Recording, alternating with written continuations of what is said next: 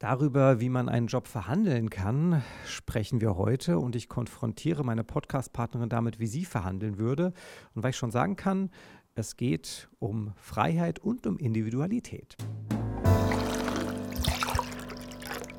Willkommen zu Folge 2 von Darjeeling und Hafermilch. Heute wieder mit meiner Hafermilch liebenden Kollegin Beatrice. Hallo Axel. Wir sprechen heute über das Thema Verhandlungssache.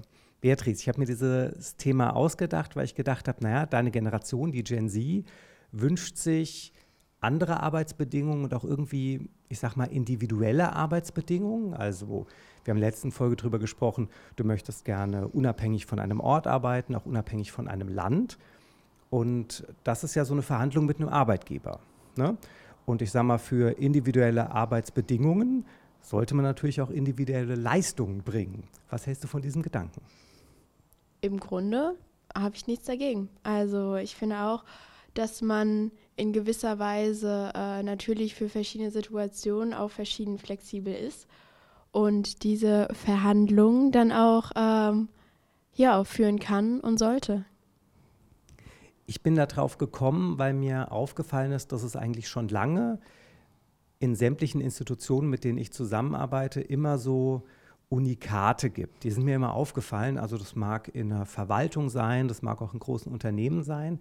Da gibt es immer irgendwelche Leute, die Dinge dürfen, die andere Leute nicht dürfen oder sich Dinge herausnehmen können, die sich andere Leute nicht herausnehmen können.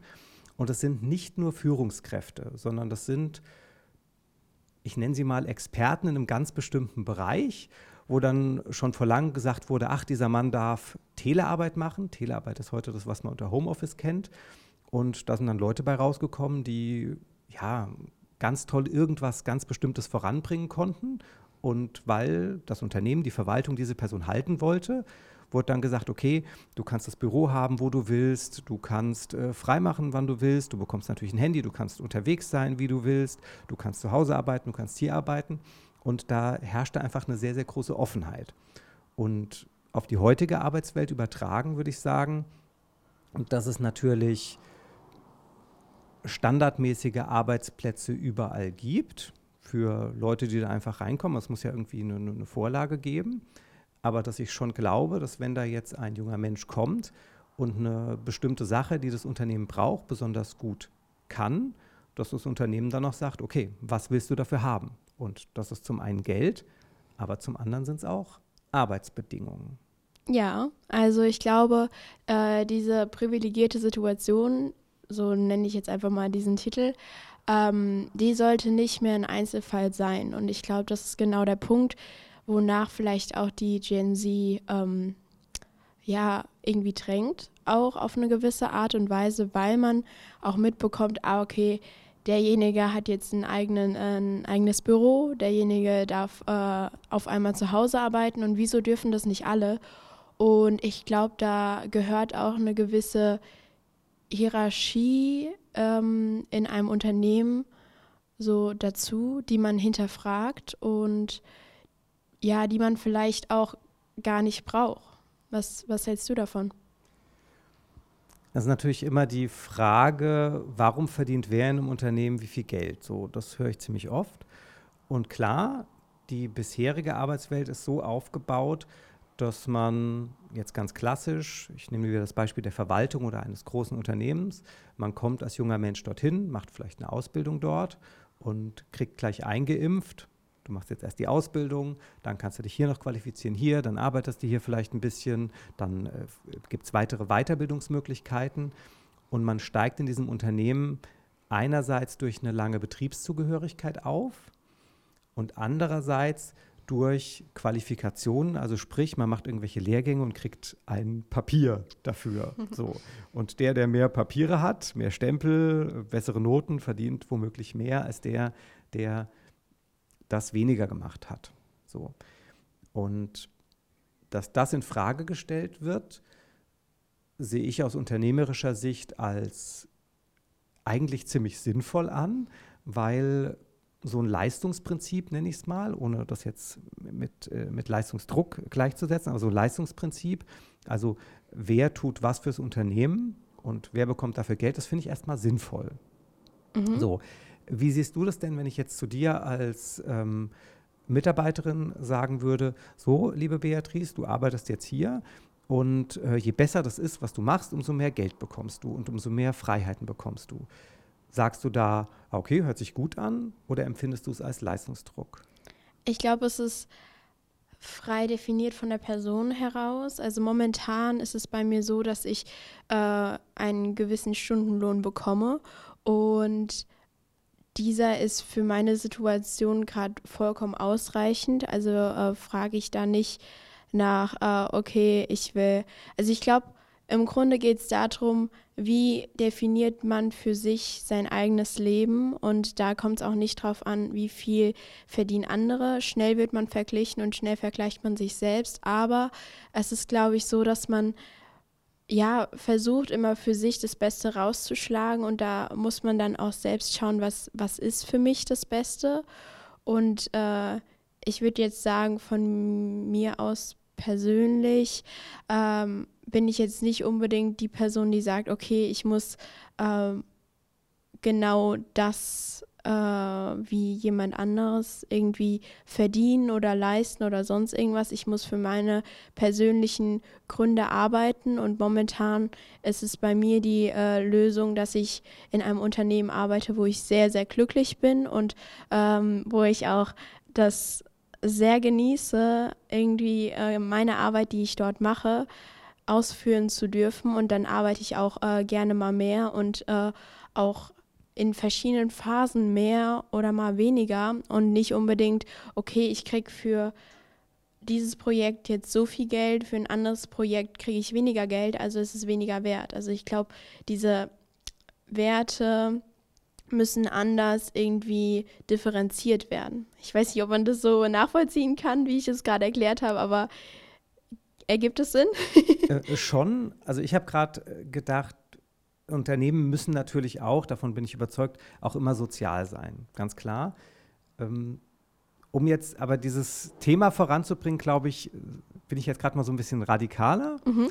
und sage nochmal, ähm, ich könnte mir vorstellen, dass die Ansprüche, die die Gen Z an die Arbeitswelt stellen, dadurch in Unternehmen etabliert werden können, indem man sagt, jemand, der Besonderes leistet, bekommt dafür das, was er individuell dafür braucht. Also für eine individuelle, besondere, besonders wertvolle Leistung gibt es individuelle, besondere Möglichkeiten. Ein Leistungsanreiz schaffen.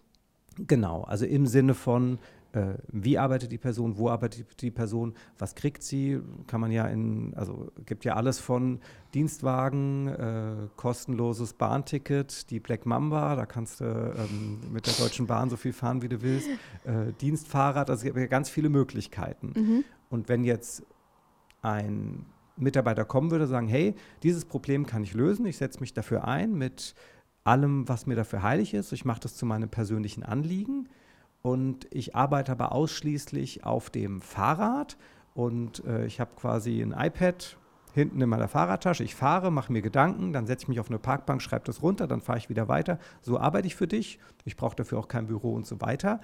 Ähm, dann kann ich als Unternehmer entscheiden, lasse ich mich darauf ein oder nicht. Mhm. Und die unternehmerische Entscheidung ist ja vom Prinzip nur die, performt dieser Mitarbeiter, diese Mitarbeiterin? Also kriege ich als Unternehmer das, was ich will oder vielleicht sogar mehr, als ich möchte, oder kriege ich es nicht? Mhm.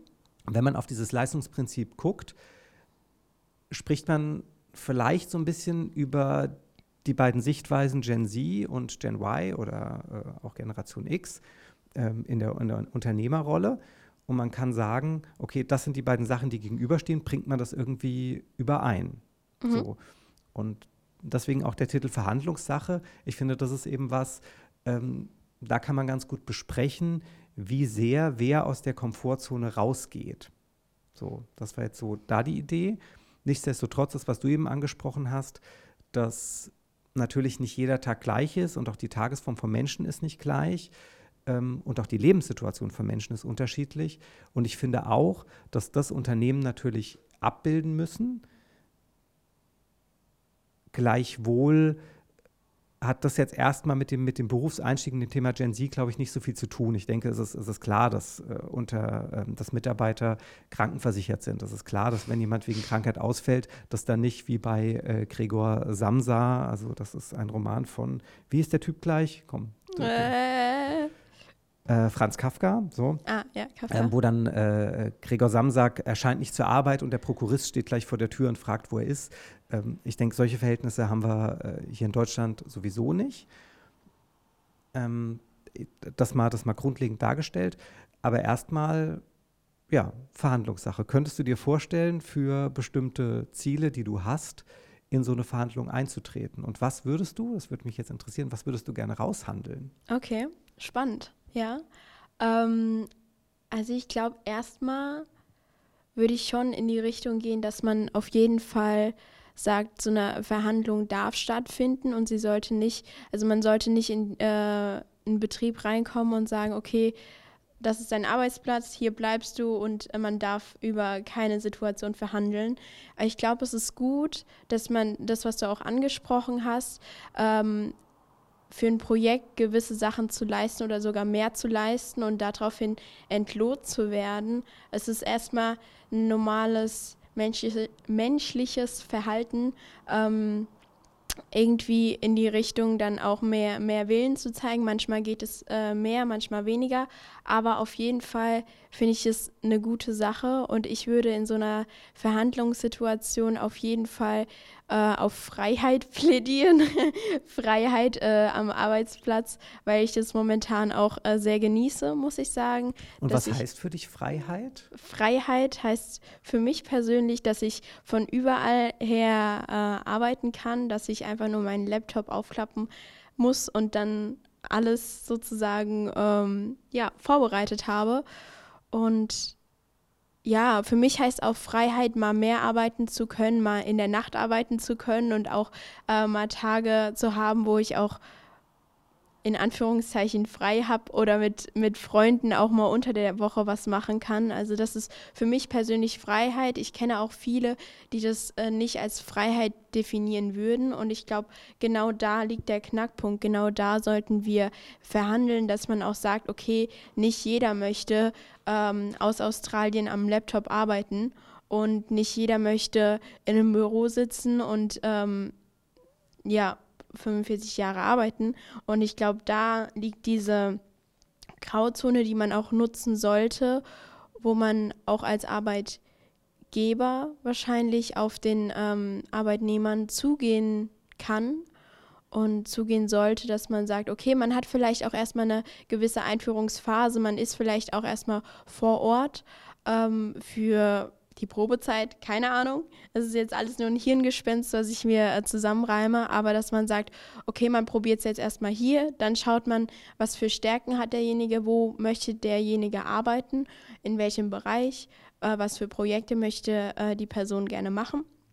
Und daraufhin äh, nach dieser Probezeit zusammenkommt und sagt, jetzt haben wir eine Verhandlung, so wie du es gerade gesagt hast, ähm, und darf daraufhin von beiden Seiten Wünsche äußern, wie diese Zusammenarbeit gerne definiert werden soll. Baustellen, äh, Baustellen im Sinne von, man geht irgendwo hin und macht was, gibt es ja in jedem Arbeitsumfeld. Also es gibt natürlich den, den Bau, dass man irgendwo hingeht und baut wirklich ein Haus, aber auch im, in deinem Bereich, äh, ich sag mal, Grafikdesign, Gestaltung, das ist ja nicht nur am Laptop, sondern gerade bei Videoprojekten oder wenn äh, du mal jemand fotografierst, bist du ja auch vor Ort würdest du für dein, in deiner Verhandlung ausschließen, bei Sachen vor Ort zu sein, weil es dir überhaupt nicht wichtig ist? Oder sagst du, auch ab und zu vor Ort zu sein, hat vielleicht auch seinen Reiz? Ich glaube, das ist wieder typabhängig. Ähm, aber für mich kommt es absolut in Frage, auch vor Ort zu arbeiten. Also, dass man auch sagt, okay, für dieses Projekt ist es jetzt wichtig, gewisse Fotos zu haben. Und dann würde ich auch den Weg auf mich nehmen, äh, aber ich glaube, auch das kann man, wenn es absolut nicht in Frage kommt, kann man verhandeln. Also natürlich ist es, muss man da Arbeit reinstecken und klingt vielleicht auch jetzt einfacher, als es wirklich ist. Aber ich glaube, wenn es jetzt auch nicht ein Ein-Mann-Betrieb ist, dann, dann kann man da auf jeden Fall Sachen machen. Jetzt mal für alle Arbeitgeber da draußen, die das gerade gehört haben und sich denken, oh mein Gott, wie Sie hat keine Ahnung vom Leben. ja, das meinte ich gar nicht, sondern äh, also äh, vielleicht denken das auch manche, die Gedanken sind frei, aber äh, es könnten jetzt auch Arbeitgeber, die gerade auf Mitarbeitersuche sind, denken, oh mein Gott, das können wir alles überhaupt nicht bieten, was diese junge Frau da gerade gesagt hat, was sie gerne will. So. Ähm, und vielleicht noch mal für, für die Leute, die zuhören, du stehst jetzt ja am ich sag mal, am Anfang deines Berufslebens, du hast noch keine 20 Jahre gearbeitet. Wie sehr würdest du sagen, ist das, was du gerade gesagt hast, festgeschrieben und quasi ein drunter mache ich es nicht? Und wie sehr ist es ein, so stelle ich mir mein Arbeitsleben vor und ich lasse mich aber jetzt mal drauf ein und gucke mal, wie sich das überhaupt anfühlt? Mm, ja, kann ich verstehen. Für mich ist es irgendwas dazwischen. Also auf manche Freiheiten würde ich, äh, die ich wirklich ja jetzt schon erfahren habe in meinen anderthalb, zwei Jahren äh, Berufserfahrung, äh, habe ich ja irgendwie schon gewisse Sachen gemerkt, die ich gern äh, weiterführen würde und unter die ich nicht gehen würde. Aber äh, es heißt nicht, dass es festgeschrieben ist und dass es alle in meiner Generation äh, so haben wollen oder sonst irgendwas. Und hast du zwei Beispiele, wo du nicht runtergehen würdest? Mm, boah, da muss ich gerade mal überlegen. Auf jeden Fall, ich, ich weiß, dass es eine, ein großes Privileg ist, aber vom Laptop aus wirklich äh, überall arbeiten zu können, das ist mir sehr, sehr wichtig geworden. Ich dachte auch erst, ja, okay, hm, kann man auf jeden Fall verhandeln, aber mittlerweile ist es für mich nicht mehr verhandlungsfähig. Ähm, gleichzeitig, was man verhandeln könnte, ein Gegenbeispiel ist das, was du auch angesprochen hast, ähm, ob man jetzt vor Ort ist, ob man mehr arbeitet, ob man ähm, auch sagt, okay, man hat gewisse feste Zeiten, wo man wirklich im Büro ist da bin ich absolut flexibel. Dann vielleicht nochmal ein anderer Blickwinkel. Ich werde oft gefragt von jungen Menschen, was ich denn als Unternehmer von ihnen möchte. So. Ähm, und das unterscheidet sich von anderen Unternehmen auch sehr. Also viele Unternehmer wünschen sich ja bestimmte Qualifikationen eben auf dem Papier, das hatten wir vorhin. Und ich würde sagen, da da das bei uns keine Notwendigkeit ist, habe ich den Luxus, darauf nicht schauen zu müssen. Was mir aber wichtig ist ähm, oder was mir viel bedeutet, ist, wenn Leute, die hier arbeiten, sich, ich sag mal, persönlich einbringen. Und persönlich nicht im Sinne von, ich hau mir jetzt die Nächte um die Ohren, um noch was zu machen, damit der Chef ganz lieb mit mir ist, sondern persönlich im Sinne von, ich habe im Leben festgestellt, es gibt diesen und diesen Bedarf und das könnte man ja in das ein oder andere Projekt einfließen lassen, damit es besser wird. Das beinhaltet natürlich auch etwas, was wir in der, im letzten Podcast besprochen haben, dass Lebenserfahrung ein äh, sehr wesentlicher Bestandteil ist für die Qualität der Arbeit einer Person. Ne? Weil eine alleinerziehende Mutter ähm, hat natürlich andere Lebenserfahrungen und kennt sich mit Multitasking deutlich besser aus als äh, ja, eine Familie, wo die Aufgaben verteilt sind und so weiter und so fort. Also jeder hat so eine eigene Expertise einfach dadurch, wer er ist. So. Ähm, kannst du damit was anfangen? Oder sagst du, ähm, wenn ein Arbeitgeber sowas von mir will, das ist mir zu persönlich? Mm, absolut nicht.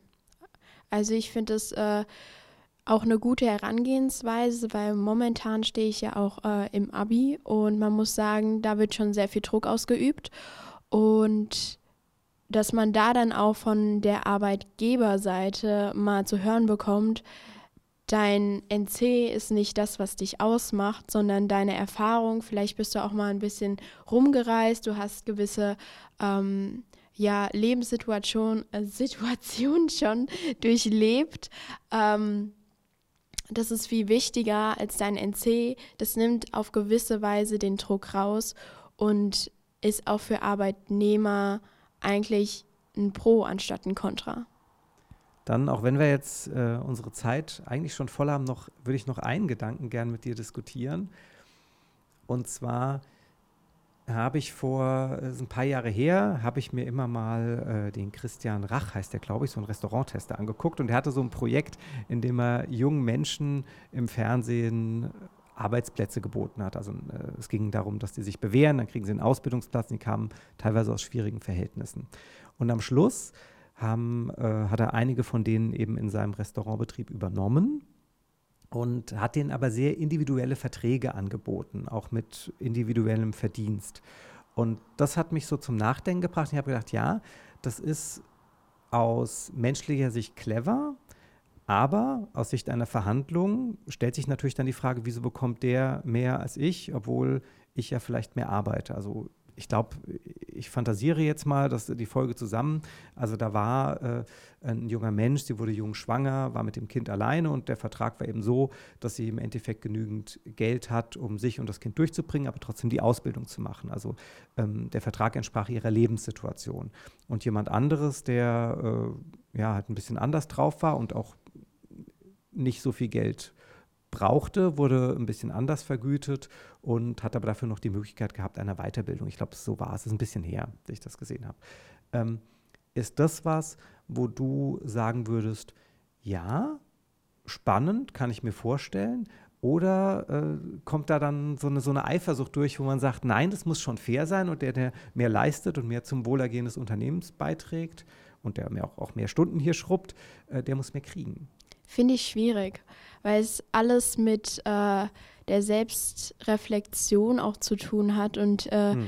jeder ist da so in einer anderen Situation und jeder ist auch selbst weit mit dem mit der eigenen Selbstreflexion. Manche können das und sagen dann, wie in deiner Situation geschildert, ja, okay, ich äh, bin jetzt nicht so in Anführungszeichen arm dran wie die alleinerziehende Mutter, dann brauche ich auch nicht so viel und er gibt mir genau das, was ich jetzt zum Leben brauche. Aber dann ist natürlich auch ein gewisses persönliches Verhältnis vorprogrammiert oder sollte vorprogrammiert sein, dass der andere überhaupt die Situation, die Lebenssituation einschätzen kann.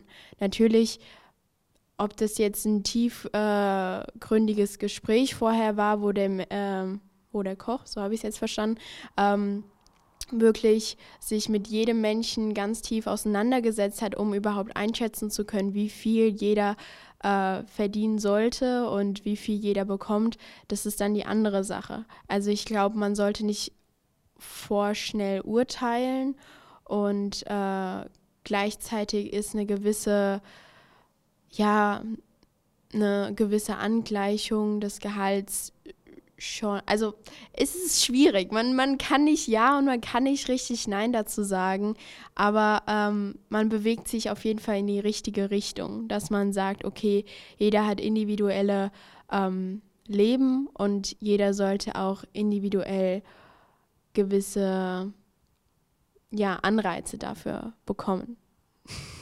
Ich hoffe, ich konnte es relativ allgemein ausdrücken, dass mir jetzt nicht äh, ja, irgendwie die Zunge verboten wird, aber nein. Also mir gefällt auf jeden Fall das Schlusswort. Äh, man kann nicht Ja oder nicht Nein dazu sagen. Das ist ja bei vielen Themen so. Und äh, wir sprechen ja immer darüber, wie kann die Gen Z auf die Gen Y zugehen, wie kann die Gen Y auf die Gen Z zugehen.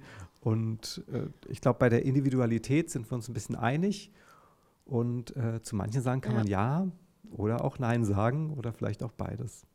Ja, unterschreibe ich. Zum Abschluss aber noch, es gibt natürlich nicht nur alleinerziehende Mütter, sondern auch alleinerziehende Väter, habe ich gerade gedacht. So ich, ist es. Ich kenne auch ein paar und die machen den Job auch gut, aber das äh, ist das Thema für einen anderen Podcast, der nichts mit Darjeeling und Hafermilch zu tun hat. Ja, so würde ich es auch unterschreiben. Dann danke an euch da draußen fürs Zuhören und bis zum nächsten Mal. Tschüss. Tschüss.